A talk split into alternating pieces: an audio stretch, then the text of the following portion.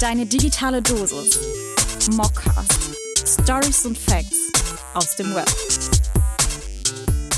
Ja, zurück zu einer neuen Folge Mockcast. Wir sind tatsächlich schon bei unserem Staffelfinale angelangt und haben heute das spannende Thema Streaming Wars. Kampf um die Aufmerksamkeit. Zu Gast haben wir heute dazu Julius und Markus von 3Q aus Berlin. Aus, aus Berlin. Auch heute wieder unterstützt mich meine Co-Moderatorin Julia. Hallo Julia. Hallo Norman. Ja, Streaming war ein richtig interessantes Thema.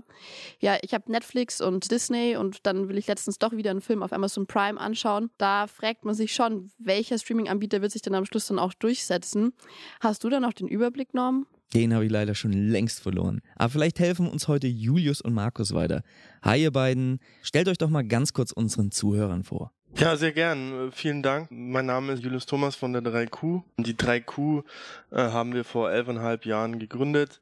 Ähm, ich weiß nicht, Markus, wie lange bist du jetzt schon dabei? Auch schon ein paar Jahre, gell? Ja, hallo, ich bin Markus Böhme. Ich bin jetzt auch seit mittlerweile fast vier Jahren dabei. Ich habe als Praktikant angefangen und mich dann sozusagen hochgearbeitet über meinen Bachelor bis zum Assistenz von dir. Genau. Genau, also die 3Q habe ich vor elfeinhalb Jahren gegründet. Ähm, ich habe damals vorher sozusagen als Schüler ein Webradio betrieben, weil mein Vater ist Audioingenieur und hat ein eigenes Tonstudio gehabt. Das war dann ganz spannend für mich. Und ich hatte dann damals im lokalen Hörfunk sozusagen eine kleine Sendung, Jugendsendung einmal die Woche. Und dann kam irgendwann das Thema auf, müsst ihr euch vorstellen, vor elfeinhalb Jahren, da war das Thema ja noch extrem neu. Es gab so diese Freaks und Nerds wie mich, die halt da mit ICQ unterwegs sind oder waren, dann halt Games gezockt haben und so. Da haben wir uns dann praktisch überlegt, okay, es gibt halt da keine richtigen Anbieter oder keine guten Anbieter, die das vernünftig machen. Praktisch ein Streaming-Server zum Beispiel für ein Webradio. Dann kam halt die Idee, okay, wir können das machen und die ersten Kunden waren unter anderem zum Beispiel JamFM. Ähm, dann hat sich das so weiterentwickelt und heute kann man sagen, machen wir eigentlich fast ausschließlich Videostreaming in den unterschiedlichsten Bereichen, also von einem Versicherer bis hin zu einem klassischen Publisher, äh, wie zum Beispiel eine bunte.de oder sowas. Ähm, Audio ist aber aktuell, also wieder ein ganz großes Thema und von daher ist es insgesamt halt extrem spannend, wie sich das alles so entwickelt hat. Besser hätte man es nicht treffen können, die Gäste zu diesem Thema. Wir wollen ja heute so ein bisschen über Streaming Wars reden und was so das ganze Videostreaming an und für sich mitbringt und vielleicht auch ein Stück weit, wie sich das verändert hat. Da gibt es eben auch einen neuen Anbieter, nämlich Quibi. Deren Konzept ist es, dass man über das Handy streamt, sei es Hochformat oder Querformat. Und da stellt sich die Frage, haben die eine Chance, sich da eben durchzusetzen in dem großen Game zwischen Netflix und Disney? Also es ist eine sehr spannende Frage. Also der Markt ist ja hart umkämpft, es gibt sehr viele große Player, es gibt viele Nischenplayer. Man sieht auch, dass sich das langsam sozusagen konsolidiert spezielles Thema Vertical Video oder Smartphone-Videos angeht, das ist eine Frage, ob das jetzt am Ende für Filme passt, weil die Produzenten natürlich immer eine ganz genaue Vorstellung haben, wie praktisch so ein, ein Film oder ein Kinofilm am Ende präsentiert wird. Ich glaube, dass wenn man halt Filme für Smartphone anbieten möchte, dann muss es auch speziell dafür produziert werden. Also ich glaube, es macht wenig Sinn, dass man sagt, ich nehme jetzt hier einen Kinofilm und lasse den irgendwie durch eine KI jagen und schneide das dann automatisiert zusammen, also croppe das sozusagen ähm, da kann ich mir das dann eher nicht so vorstellen. Es gibt aber ganz andere Sachen, wie zum Beispiel so eine TikTok-App, wo das Thema dann echt ultra spannend ist, wenn man da so hm. Videos hat von fünf bis 15 Sekunden oder sowas. Also das macht selbst mir Spaß, egal ob das jetzt auf Twitter ist oder TikTok. Wobei man da halt sagen muss, das sind halt dann keine Filme, sondern halt so kurze Snippets, äh, die dann halt kreativ sind. Wenn es jetzt um Filme oder Serien oder sowas geht, da haben wir, denke ich, die großen Anbieter, ein paar kleine Nischenanbieter, die halt dann so Special-Filme rausbringen oder eher Independent-Filme, würde ich fast sagen. Netflix kauft ja da sehr viel auf oder sehr viel Lizenzen ein also es ist nicht so leicht zu beantworten. Ja, man hat halt Player wie Apple, Netflix oder Amazon. Amazon und Apple, die verpacken das ganz gut in ihre bestehenden Accounts. Also wenn du halt ein iPhone kaufst, kriegst du gleich ein Apple TV mit und zahlst dann erstmal nichts und damit generieren die natürlich sehr schnell sehr viele User. Beim Netflix ist es eine ganz andere Kiste, weil du da halt einfach ein Abo-Modell machen musst. Klar, du kriegst es jetzt mittlerweile auch bei diversen Telco-Anbietern mit. Da ist halt eben die spannende Frage für mich jetzt auch, was setzt sich da am Ende durch? Also ich glaube halt eher Netflix dann am Ende, weil man halt eben sieht, dass Netflix sehr viel Zeit in, auch in die Technik investiert. Also die investieren natürlich sehr viel Geld in Lizenzen. Also hier zum Beispiel so eine Serie wie Friends aus den USA. da wird ja unheimlich viel Geld reingespült. Also, also ich nutze an der Stelle immer ganz gerne in der Vorlesung, ich mache auch Marketing-Vorlesungen, Einführungen für die Bachelorstudierenden. Da schmeiße ich jetzt immer ganz gerne eine Folie an die Wand. Da erkläre ich den Streaming War im Endeffekt anhand dieser Folie. Und zwar die ganzen Preissegmente, die wir in Amerika sehen von den ganzen Streaming-Anbietern. Glaubst du, dass Apple und Disney da können wir vielleicht später nochmal ein bisschen drüber reden. Disney ist ja so ein Sonderfall gerade. Aber dass sich Apple da wirklich nur über den Preis reinspielt ins Game und gar nicht die Infrastruktur und Inhalte hat, um erfolgreich zu sein am Markt? Also ich sehe das auf jeden Fall so. Also ich glaube, am Ende setzt sich die Qualität durch. Äh, Netflix mhm. investiert da sehr viel rein, also in die Technik, dass es gut funktioniert. Das geht schon los, wie präsentiere ich praktisch sozusagen die Cover der Filme oder der Serien. Da wird sehr viel experimentiert. Ich glaube halt, dass sich die Qualität durchsetzt. Ich würde auch sagen, dass zwar Netflix ja 16 Euro, glaube ich, sogar kostet, aber ich kenne ja. niemanden, der sich einen 16 Euro Account quasi alleine, hm. alleine bezahlt. Also im Normalfall wird das immer so halb legal geteilt. Dadurch, dass ja Apple dann auch 4 Euro kostet, sind sie ja für den Einzelanwender im Prinzip gleich teuer. Bei Netflix muss man ja schon sagen, dass die ja wahnsinnig viele Eigenproduktionen machen, sei es mhm. Film oder Serien. Und da hat man ja schon so einen gewissen Mehrwert. Bei Apple, als es gelauncht wurde, waren da, glaube ich, 20 Filme ja. und fünf Serien drinnen. Also zwar alles Eigenproduktion. Und äh, wie der Julius vorhin gesagt hat, wenn man das kostenlos zu seinem neuen, teuren iPhone dazu bekommt, ist das schon ganz okay, wenn man dann halt das anschauen kann. Aber von null das zu mhm. kaufen, dafür ist es, um ehrlich zu sein, zu teuer. Auch die vier Euro. Ein guter Punkt von dir gerade, weil wie lang und wie weit sind die Leute bereit, sich in diese Abo-Modelle weiterhin zu begeben? Wir sind ja gerade an dem Punkt, dass man sieht, dass das halblegale, sage ich mal in Anführungszeichen, Streamen äh, wieder zunimmt weil ja die Leute nicht sagen, okay, das ist eine HBO-Serie, das ist eine Amazon Prime-Serie, das ist eine Netflix-Serie. Am Ende hat man dann irgendwie vier oder fünf Abos und ist dann mal schnell, wenn man das zusammenrechnet, dann kommt Spotify noch dazu und hast du nicht gesehen. Ja. Dann bist du allein Amazon. an den Abo-Modellen irgendwo bei 100 Euro. Oh, Bosch läuft nur bei Amazon, muss ich mir jetzt noch einen Amazon Prime-Account holen. Wie weit gehen wir da noch mit? Was denkt ihr? Am Ende kannst du natürlich nicht irgendwie bei zehn Anbietern ein Abo haben. Das ist dann am Ende sinnfrei. Also wie ich es gesagt habe, ich glaube, dass sich das konsolidiert. Man sieht es ja zum Beispiel auch an Apple Music. Das spielt ja eigentlich fast keine Rolle mehr. Und ich glaube halt eher, dass es dann am Ende eine Partnership gibt. Also dass man halt sagt, okay, wenn du dir jetzt hier ein iPhone kaufst, kriegst dein Spotify-Abo mit. Das gleiche gilt dann halt auch für deinen Internetanschluss. Also dass praktisch dann da halt Netflix mit dabei ist. Das wird dann halt auf irgendeine Art und Weise durch die Telco und den Nutzer dann subventioniert. Und das glaube ich ist dann am Ende das Thema. Und es wird dann auch nicht nicht zehn Anbieter geben, sondern wahrscheinlich ein, zwei große, wie wir es ja überall sehen. Zum Beispiel, wenn es jetzt um Smartphones geht. Darauf wird es hinauslaufen am Ende. Ja, Im Audiomarkt sieht man das ja, Spotify. Es gibt noch ein Deezer oder Soundcloud, aber da ist halt Spotify ganz klar vorne. Ja, absolut. Vorhin hat Julia schon angesprochen, da würde ich aber nochmal ein bisschen Augenmerk drauf legen wollen. Und zwar ist ja gerade das Startup, was Julia angesprochen hat, Quibi, ist ja gerade in aller Munde in Amerika. Da sind große Medienmanager eingestiegen und sie wollen ja mehr oder weniger das Videostreaming auf Smartphones revolutionieren, haben ja, glaube ich, ein Patent darauf, dass wenn man sich dann das Handy von Landscape in Portrait Mode dreht, dass immer die Person, wo quasi der Regisseur sagt, das ist die wichtigste Person gerade in der Szene, dass immer die gesehen wird. Also dass das nicht einfach nur der Ausschnitt wäre, der sich wechselt, sondern der Ausschnitt wechselt immer zu der Person zum Beispiel, die spricht. Und die Filme dauern tatsächlich auch nur bis zu zehn Minuten, also es sind eher so kurze Snippets. Genau. Glaubt ihr wirklich, dass sie diese Vorschusslorbeeren, die sie gerade haben, einlösen? Oder glaubt ihr, dass das jetzt so ein kurzer Trend ist, wie Social Media Apps, die poppen mal kurz auf, sind eine Woche heiß und fallen dann wieder? Also wenn ich mir jetzt einen Film anschaue oder eine Serie, dann mache ich das praktisch zu Hause auf dem Fernseher. Unterwegs lese ich halt eher dann News oder sowas oder höre mir einen Podcast an. Für mich selber würde das jetzt nicht so in Frage kommen, aber es kann natürlich schon sein, für die Millions, sage ich jetzt mal, dass das sehr spannend ist. Ich weiß nicht, Markus. Also ich muss auch sagen, dass ich eher denke, dass das mehr so ein Hype jetzt ist, weil äh, ich weiß nicht, wenn die wirklich nur zehn Minuten lang sind, kann mein Handy auch im Zug quer halten oder ich kann es immer quer halten, ich kann es immer hochkant halten. Ich weiß jetzt nicht, warum ich jetzt unbedingt dann den Zwang hätte, mein Handy hochkant zu halten. Ich glaube ehrlich gesagt, dass das vielleicht ein schönes Ding für Netflix ist, so ein Zusatz, aber ich glaube nicht, dass jetzt da irgendwie die 10 Minuten Hochkantfilme da als berühmt werden, um ehrlich zu sein. Also ich muss auch zugeben, ich habe es ausprobiert. Ich war so einer von den Early Adopters und hab's mir mal angeguckt. Hat genau zehn Minuten gehalten und ah, dann okay. habe ich die Lust verloren. Also, wie gesagt, mit den Vorschusslorbeeren. Also, ich habe sehr, sehr viel drüber gehört, hab's mir runtergeladen und man geht sofort in eine Subscription, fand ich schon mal irgendwie nicht so pralle. Das heißt, ich habe zehn Minuten genutzt und habe mich dann aber nochmal Viertelstunde damit beschäftigt, wie ich aus der Subscription wieder rauskomme. Also äh, das war nicht so eine tolle User Experience. gehen wir einfach mal weiter. Es ging ja jetzt eher um die Chancen in den Streaming Wars, was da eben kleine Unternehmen machen können. Aber was war denn jetzt auch generell die Chance durch Corona? 27 Prozent der Deutschen haben jetzt halt eben Streamingdienste mehr genutzt während der Zeit. Und was könnten denn die Chancen aus dieser Entwicklung besonders für Unternehmen sein? Und welche Videoangebote zusätzlich bieten?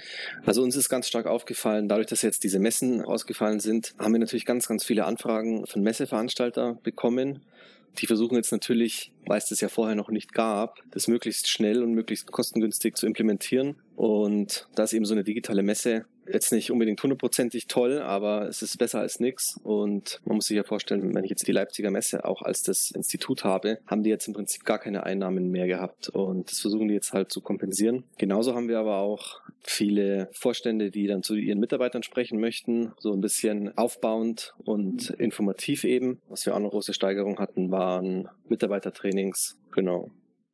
Alle elf Minuten. Fun Facts in your face.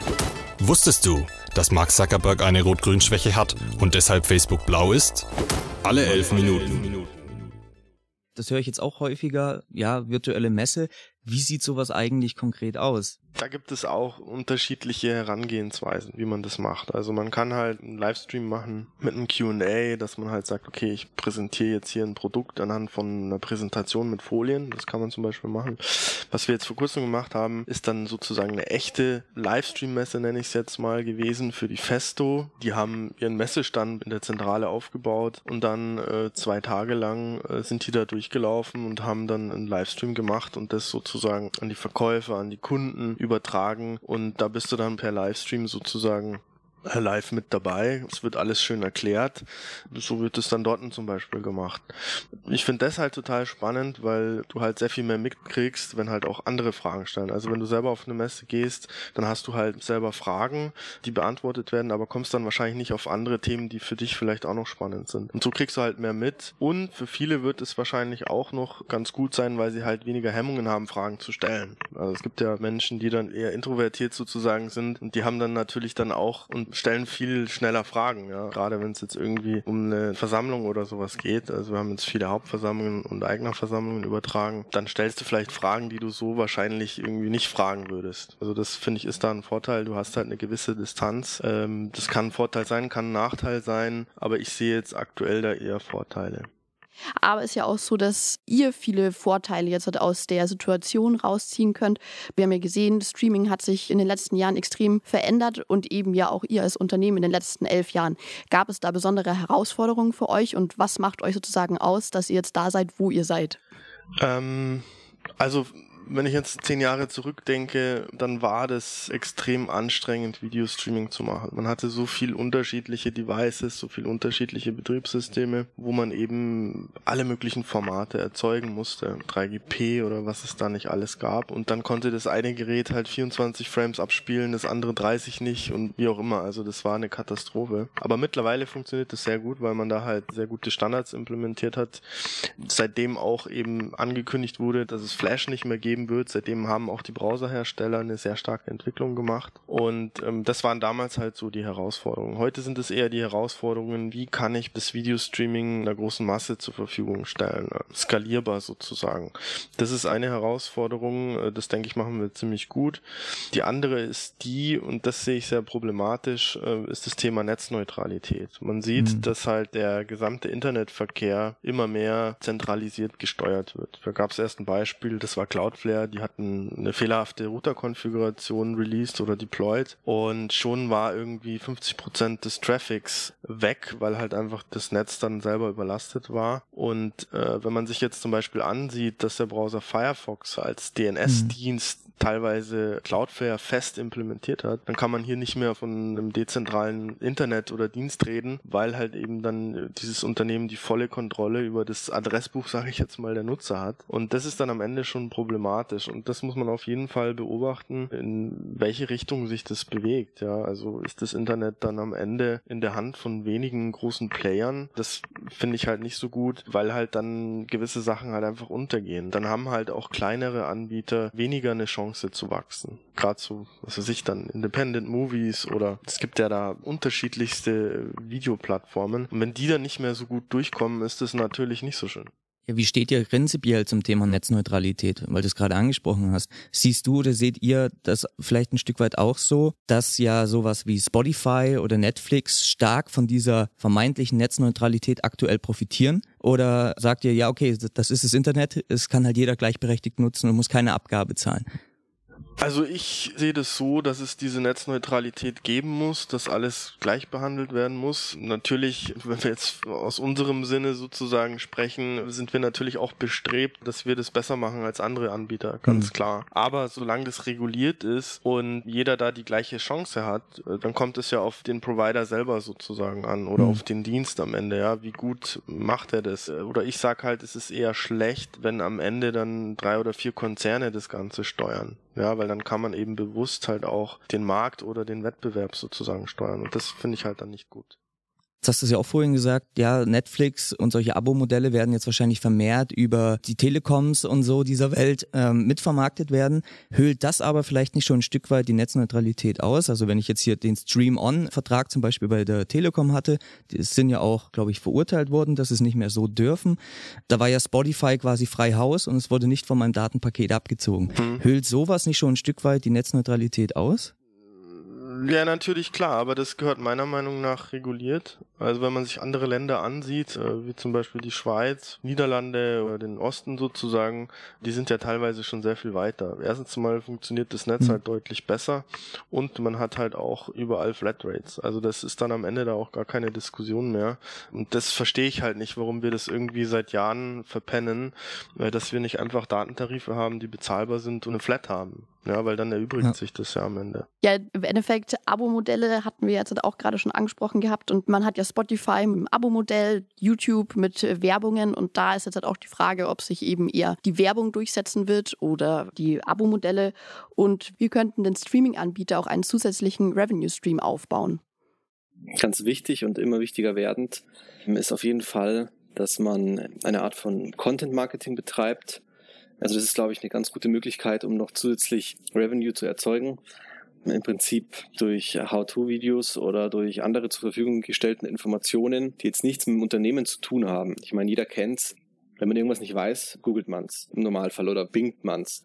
Und die ersten zehn Ergebnisse, die da sind, die, die klickt man. Klar gibt es dann noch die Anzeigen, aber dann weiß man im Normalfall auch, dass das eine Anzeige ist und vielleicht nicht unbedingt hundertprozentig passt die ersten vier Anzeigen, aus denen sucht man sich eine raus. Und wenn man jetzt hat ein Fitnessstudio beispielsweise ist und wissen möchte, wie ein Squat funktioniert, dann gehe ich auf diese Seite, sehe dann ein Video von dem Fitnessstudio und sage dann vielleicht, ah, okay, es ist ja ganz sympathisch gemacht und das Fitnessstudio ist auch hier ums Eck, kann ich ja mal ausprobieren. Und wenn man dann eben noch Werbung davor schaltet zum Thema Werbung oder Abo-Modell, dann hat man gleich noch ein bisschen was verdient sagst du quasi, dass jedes, ich sag mal so, mittelgroßes Unternehmen eigentlich an einer Bewegtbildstrategie nicht mehr vorbeikommt? Das würde ich auf jeden Fall sagen. Also ich denke schon, dass klar so ganz kurze Informationen die liest man auch gerne, aber sobald es ja irgendwie ein bisschen komplizierter wird, ist es immer angenehmer, wenn man ein Video hat, wenn es vielleicht auch dann was Handwerkliches ist, also nicht nur reine Information, sondern was, was man selber tun möchte. Es ist ja auch für einen selber immer einfacher, wenn man da ein Bild dazu hat, also wenn man sehen kann. Und um ehrlich zu sein, ist jetzt ein Video zu erzeugen nicht so aufwendig. Es muss ja auch nicht Blockbuster-Qualität haben. Es reicht ja, wenn es einfach ein kurzes Video ist, wo man sich durchklicken kann, wo man ein paar Infos hat. Und das macht dann die ganze Sache schon für den Nutzer sehr viel sympathischer und einfacher. Jetzt eine ganz provokante Frage, weil ihr seid ja jetzt auch seit über zehn Jahren im Geschäft. Ist die Zeit dieser Image-Videos endlich vorbei? Die, dieser statischen B2B, wir fliegen einmal durch die Produktionshalle und der Geschäftsführer redet fünf Minuten lang, sind die Zeiten endlich vorbei? Äh, ich glaube ehrlich gesagt, dass die noch nicht so ganz vorbei sind. Also vor allem so Industriefirmen, da sehe ich das ganz häufig, dass die das noch machen, um mal einfach zu zeigen, wie groß sie sind und wie toll ihre Produktionsgelände sind. Aber jetzt, wenn man irgendwie in so mittelständische Unternehmen geht, glaube ich, macht es viel mehr Sinn, so ein bisschen modernere Videos zu haben also das heißt jetzt irgendwie, ich filme meinen Azubi oder der Azubi filmt sich selber wie so ein äh, Vlog mhm. oder mit einer GoPro fahre ich quasi mit dem BMX-Rad durchs Gelände, also mhm. durch das Firmengelände. Es ist alles interessanter und spannender als so ein generischer, hier ist der Vorstand, der da irgendwie sagt, wir sind das, was wir sind und das, das interessiert keinen. Also es ist lang, einfach langweilig. Mhm. Wenn ich da mal kurz noch eingrätschen darf, also es kommt natürlich darauf an, wie das verpackt wird. Also wir haben da ein paar sehr, sehr coole Cases, also die wirklich gut gemacht sind, aber da muss halt die Firma dann auch schauen, dass sie entsprechend geschult wird, ja, dass man einen Moderator hat, der das Ganze führt. Also wenn man jetzt zum Beispiel so eine Mitarbeiteransprache hat oder eine Eignerversammlung oder sowas, die man live streamt, da müssen die Leute geschult werden. Da muss es einen Moderator geben, der das super spannend macht. Also es,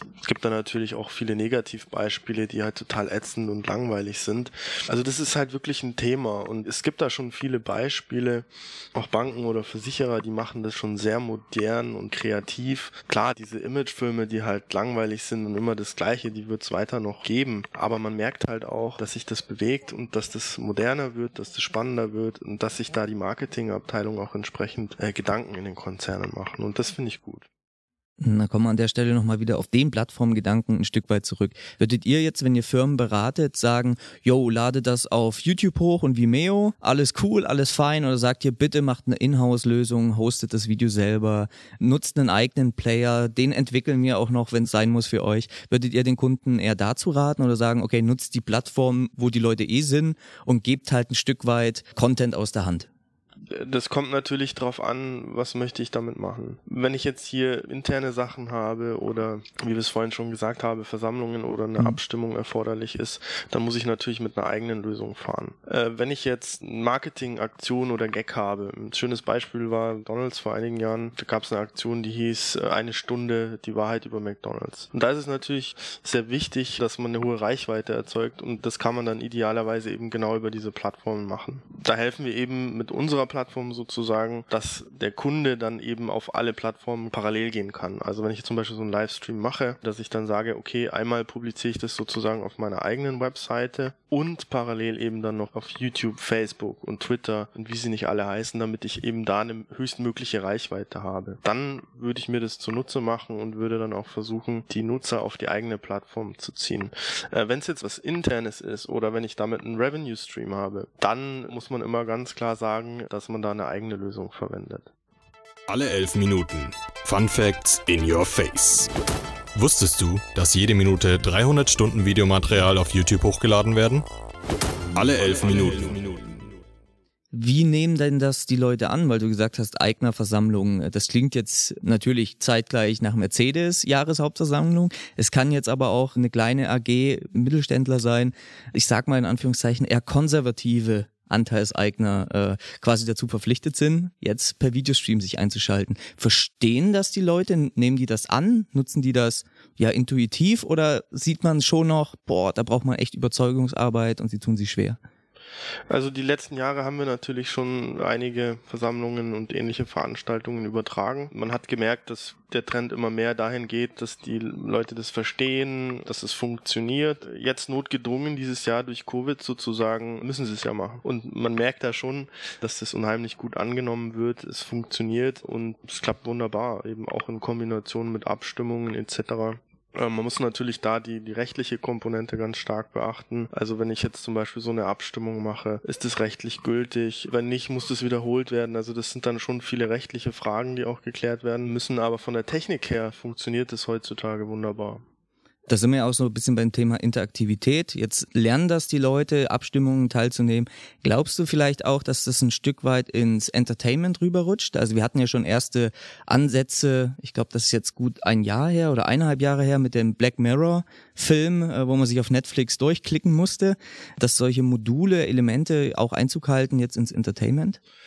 Ich wäre jetzt da nicht so der Typ, der halt sagt, okay, ich möchte hier irgendwie eine Handlung oder so mit entscheiden in einem mhm. Film. Da gibt's ja auch schon ein paar Beispiele. Also ich bin eher der Typ, der halt sagt, okay, wenn ich jetzt aus der Arbeit komme und mir was anschauen möchte, dann möchte ich halt einfach abschalten. Dann habe ich jetzt nicht so Lust, da noch irgendwie aktiv mit dabei zu sein. Ich weiß nicht, Markus, wie siehst du das? Äh, also jetzt hat wirklich auf die Netflix-Interaktivität bezogen, finde ich es auch schwierig. Also die ganze Zeit, wie der Julius gesagt hat, man möchte halt dann auch einfach mal sich auf die Couch setzen und sich berieseln lassen lassen quasi. Aber ich kann mir schon auch gut vorstellen, dass vor allem auch im Unternehmensbereich die Interaktivität wichtiger wird, dass man halt eben gerade nicht nur berieselt wird, sondern mhm. sich auch dann aktiv da beteiligen muss. Wir haben ja auch so ein paar Möglichkeiten, äh, wie man da das Video interaktiv gestalten kann. Beispielsweise über Kommentare, wo dann einfach die Leute Fragen stellen können, die ihr Kommentar abgeben können, sagen können, bitte geh noch auf das bisschen weiter ein. Oder Votings zum Beispiel auch, ganz klassisch. Was dann schon ein bisschen spannender wird, ist, wenn man in den Bereich Shopping reingeht und dann beispielsweise sagt, ich habe jetzt hier das Video und kann direkt aus dem Video heraus per KI dann sehen, okay, das Kleid kostet 100 Euro und mhm. das ist von dem Hersteller, kannst mir dann eben gleich anschauen. Wir sind ja hier auch ein bisschen marketing-driven. Ich würde gleich mal einen Aufschlag machen und würde euch fragen, wie steht ihr zu solchen Tools wie zum Beispiel Myriad? Die quasi über KI nachträglich, also man könnte jetzt in der Pate von mir aus noch eine Zigarrenschachtel äh, nachträglich auf dem Schreibtisch per KI reinpflanzen und quasi so die Käuferschaft animieren, doch dieses Produkt zu kaufen. Das ist jetzt noch sehr experimentell. Ich glaube, T-Mobile ist in Amerika da ein großer Kunde. Ähm, würde das tatsächlich uns vom Streaming wieder ein bisschen abschrecken, wenn jetzt plötzlich überall nur noch, also ist ja so schon viel Product Placement, aber dann quasi auch noch individualisierte Werbung Werbung vollgepflastert ist. Zum Beispiel meinetwegen in Friends war ja früher relativ rein, ja, wenig Product Placement und heute würden sie nachträglich äh, die MacBooks rein KIen. Wäre irgendwie seltsam. Seht ihr das kommen und wie steht ihr da ein bisschen dazu zu dem Thema? Ähm, ja, ganz klar, das wird es geben. Also wir beobachten ja, dass man schon unheimlich viel damit machen kann mit so einer KI. Äh, speziell jetzt bei diesem Thema, also ich persönlich, mir gefällt es nicht, weil man ist ja überall schon mit Werbung konfrontiert. Aber ich glaube schon, dass sich da äh, viel entwickeln wird, ja.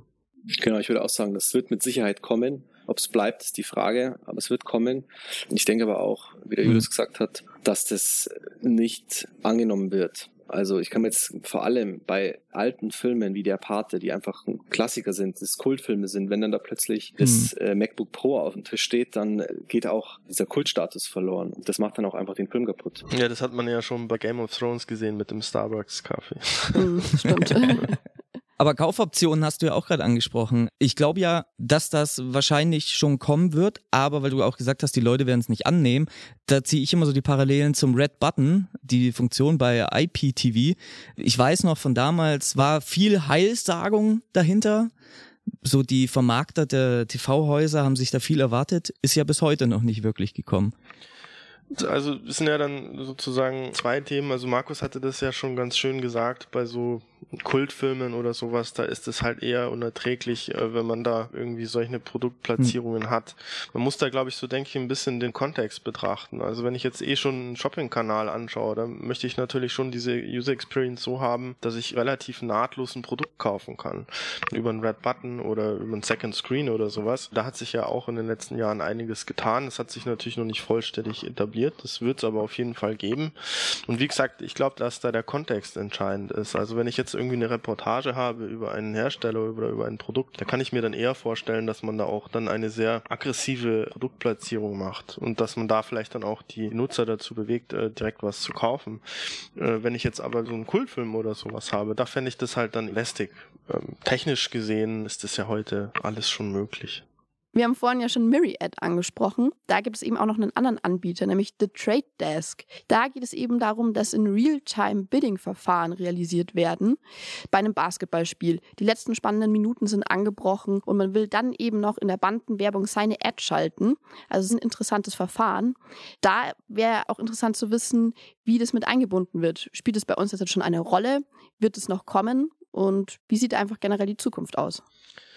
Ähm, also so dieses Ad-Bidding, was ja dann am Ende sozusagen der Server macht, das gibt es schon. Aber wenn man das mal so grob über den Markt jetzt hier in Europa betrachtet, würde ich schon eher so sagen, dass die Publisher noch einzelne Vermarkter haben und es da noch nicht so das Thema ist. Das wird auf jeden Fall aber kommen, weil die Technik dafür da ist.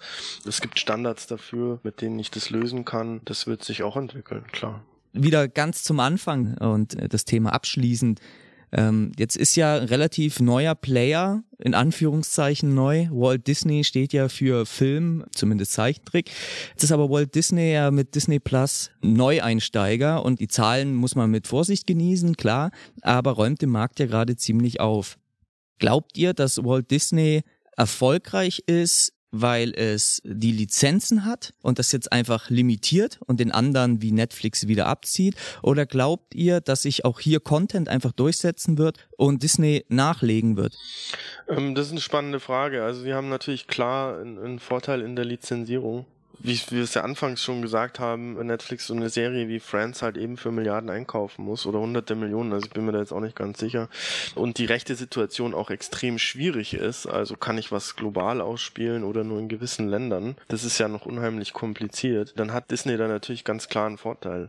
Die spannende Frage ist, wer setzt sich am Ende durch? Und ich glaube, am Ende ist es halt die Technik, also funktioniert es mhm. nahtlos, kann ich wechseln zwischen Smartphone auf den Fernseher etc. Das muss einfach sauber funktionieren. Also Endausbaustufe wäre dann praktisch, dass man in der Dusche irgendwie was guckt und dann geht's in der Küche weiter, haut sich aufs Sofa und dann spielt es halt automatisch nahtlos sozusagen äh, geräteübergreifend äh, aus. Das ist das eine und das andere ist inhaltstechnisch. Ja, also ich muss den Nutzern natürlich was Spannendes bieten und da ist die spannende Frage, wer da am Ende das Rennen macht. Apple wird sicherlich nicht sein, aber Disney, Netflix ähm, oder Amazon auch mit seinen eigenen Produktionen ist natürlich ultra spannend. Da habe ich gleich noch eine steile These und da hätte ich auch gerne eure Expertise dazu. Und zwar geistert jetzt auch so ein bisschen, ja, die Theorie in Marketingkreisen rum, dass Netflix nicht mehr lange werbefrei bleiben wird weil jetzt die Konkurrenz wie Disney Plus einfach so stark wird, weil die Lizenzen teurer werden und weil die Eigenproduktionen ja wahnsinnig Geld verschlingen bei Netflix, dass sie dieses Abo-Modell und dadurch die Werbefreiheit ja nicht mehr lange aufrechterhalten können, sondern eben jetzt dieses Freemium-Modell wahrscheinlich angreifen werden. Und da gibt's gerade heiße Spekulationen in der Marketing-Szene, dass es dann halt vielleicht doch den Basis-Account geben wird für, ich sag jetzt mal, sechs Euro und dafür habe ich dann aber halt wie im klassischen linearen TV auch Werbeunterbrechung. Seht ihr das? Also wie ich anfangs äh, schon gesagt hatte, jeder Account von Netflix wird ja sowieso von mehreren benutzt, wenn man es einfach mal so sagt. Und es kam mal die Nachricht, dass jeder jetzt hat unbedingt einen eigenen Account braucht und Netflix die Accounts sperren wird, die mehrere Benutzer hat. Und per IP-Adresse, wenn man jetzt nicht gerade im selben kleinen Örtchen wohnt, ist das ja auch relativ einfach. Das war aber, glaube ich, schon vor einem halben Jahr oder vor einem Jahr und die haben es auch nicht durchgesetzt. Weil es einfach, da müssten sie jeden Account dieser Welt sperren, behaupte ich jetzt einfach mal. Ähm, wenn sie das aber wirklich tun würden, dann würden sie ja quasi viermal so viel Umsatz machen, weil sie dann plötzlich viermal so viele Accounts hätten.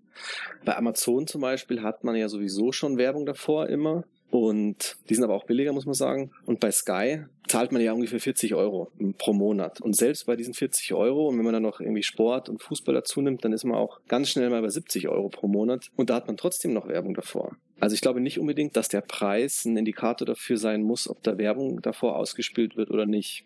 Ich glaube eher, dass es teurer werden wird, äh, sukzessive, dass jeder sagt, okay, jetzt kostet es halt nicht mehr 16 Euro, sondern 20 Euro. Aber ich glaube, sobald Netflix wirklich Werbung ausspielt, dass da viele abspringen werden, weil sie dann einfach sagen, ähm, das nervt mich unheimlich und dann kann ich auch normales Fernsehen schauen, wenn ich bereit bin, Werbung zu sehen. Ja, und da wird halt auch in der Diskussion immer so angebracht, na ja, dann wird es ein Netflix Premium geben wahrscheinlich, dass du dir deine Werbefreiheit wieder kaufen kannst. Kostet dann halt, keine Ahnung, 40 Euro oder 40 Dollar und dann bist du wieder werbefrei. Also also die Monetarisierungsströme auch jetzt in, in Streaming reinrutschen, wie es im Fernsehen auch war. Ja, ich glaube, das, das Problem ist halt auch, dass ähm, wenn ich den Account habe, dann zahle ich halt meine monatlichen 16 Euro, alleine halt dann die 4 Euro und mehr kommt halt auch nicht. Also man kann sich ja bei Prime zumindest noch irgendwie Filme ausleihen. Bei Netflix hat halt einfach jeden Monat bei derselben Nutzeranzahl die gleichen Umsätze. Und das kann natürlich sein, das könnte ich mir dann schon wieder vorstellen, dass sie dann einfach sagen, jetzt kommt Werbung und kauft dir das bitte nochmal für einen Zehner frei. Weil dann muss ich auch wieder sagen, der Zehner durch 4 ist dann halt auch wieder so, dass man sagt, okay, das wäre es mir dann vielleicht doch wert. Alle elf Minuten. Fun Facts in your face. Wusstest du, dass die Verwendung von Videos auf einer Landingpage deine Conversion um 86% steigern kann? Alle elf Minuten. Weil wir auch gerade bei Monetarisierung und Werbung waren, wie steht ihr zu den ganzen Mediatheken? Sollte das Pro7, RTL, äh, sollten sie es lieber bleiben lassen? Sie versuchen es ja jetzt auch seit 15 Jahren und irgendwie ist ja noch nie was wirklich Schönes bei rausgekommen. Das würde ich jetzt nicht unbedingt sagen, dass da nicht irgendwie was Schönes dabei rausgekommen ist. Also das Problem ist am Ende diese Positionierung und wie viele Anbieter gibt es. Also wie wir es ja schon gesagt haben, der Endverbraucher kann ja nicht irgendwie für 10 Sachen 40 Dollar oder sowas bezahlen. Das ist sinnfrei. Die Frage ist nicht so einfach. Wenn man alles irgendwie zentral hat, dann wäre das schon eine gute Sache. Also, dass sich zumindest halt zum Beispiel alle deutschen Sender zusammenschließen, eine eigene Plattform haben, die dann aber auf anderen Plattformen auch verfügbar ist. Also, das finde ich ja bei Amazon zum Beispiel ganz gut auf diesem Fire TV Stick, dass du halt Content siehst und suchen kannst und dann auch noch siehst, bei welchem Anbieter ist das jetzt verfügbar. Aber am Ende muss es natürlich schon alles so nahtlos funktionieren, dass ich halt A eben nicht die Kosten habe, weil wer soll sich das dann leisten können, so viele Abos? Und auch das Thema natürlich, okay, die einen gucken das, kannst du wieder nicht mitreden oder so.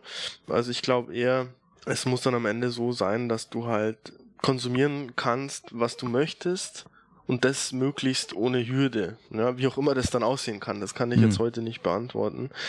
Aber ähm, also ich glaube ja, die größte Hürde ist ja tatsächlich das Leistungsschutzrecht gerade in Deutschland. Wir haben ja in den Mediatheken immer nur den sieben Tage Catch-up und ich finde, die öffentlichen Mediatheken sind tatsächlich ein Stück weit besser als von den äh, privaten Sendern. Äh, selbst da muss es aber, ich glaube, nach einem Jahr oder so müssen die Folgen gelöscht werden. Widerspricht ja irgendwie der Sinnhaftigkeit einer Mediathek, oder? Wenn der Content zeitlich befristet ist und wieder rausgenommen werden kann. Weil man sieht ja jetzt auch gerade bei Friends, äh, die haben ja ein wahnsinniges Revival 20 Jahre später oder 25 Jahre später, wie die Leute wieder drauf abfahren und was das heute noch für eine Cash-Cow ist, äh, schießen sich da die Kollegen in Europa vielleicht nicht ein Stück weit selber ins Bein? Also wir sind bei sehr vielen Themen sehr weit hinterher. Es geht beim Radio los bis hin zum Fernsehen. Also da muss ganz, ganz viel passieren, weil wir sonst untergehen. Ja, wir haben ja eigentlich keinen europäischen Anbieter, außer jetzt Spotify, das ist natürlich ein super Beispiel. Aber jetzt im Bereich Videostreaming oder so haben wir in Europa keinen Anbieter, der da irgendwie führend ist. Das sehe ich schon problematisch und es gibt viele Hürden in vielen Bereichen. Also wir haben es ja schon angesprochen, Netzneutralität. Das Netz selber ist noch nicht so gut ausgebaut. Und dann eben diese rechtlichen Themen, ja. Der Content sollte immer online verfügbar sein und nicht nur sieben Tage. Da muss noch ganz, ganz viel getan werden. Und das ist auch generell in Deutschland. Da muss noch viel passieren. Da sind andere Länder schon sehr viel weiter eine der letzten Fragen noch, die ich mir rausnehme.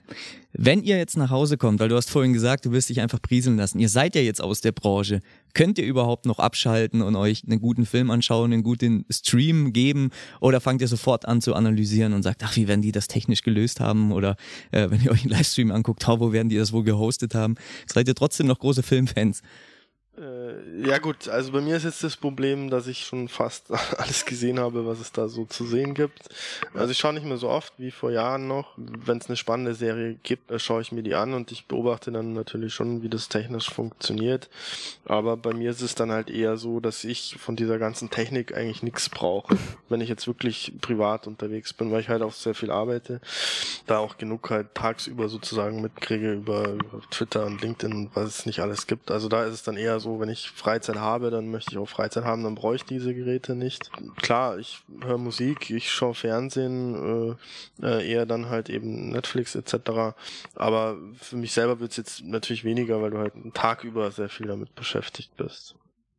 Ich muss sagen, ich bin ja nicht aus dem technischen Bereich, also ich komme ja auch eher aus der Marketing-Schiene. Und wo ich es schon merke, ist, wenn ich selber das schaue und es funktioniert nicht, dann kenne ich jetzt zumindest mal die technischen Hintergründe, warum das nicht funktionieren könnte. Also beispielsweise, dass ARD und ZDF immer noch mit 720p ausstrahlt, obwohl die es in Sochi in 8K gefilmt haben. Ich sitze hier am 4K-Fernseher und schaue das dann in 720p an. Wenn ich genau weiß, es ist jetzt nicht das Hexenwerk, das hier in 4K ausstrahlen zu lassen. Da merke ich es dann schon.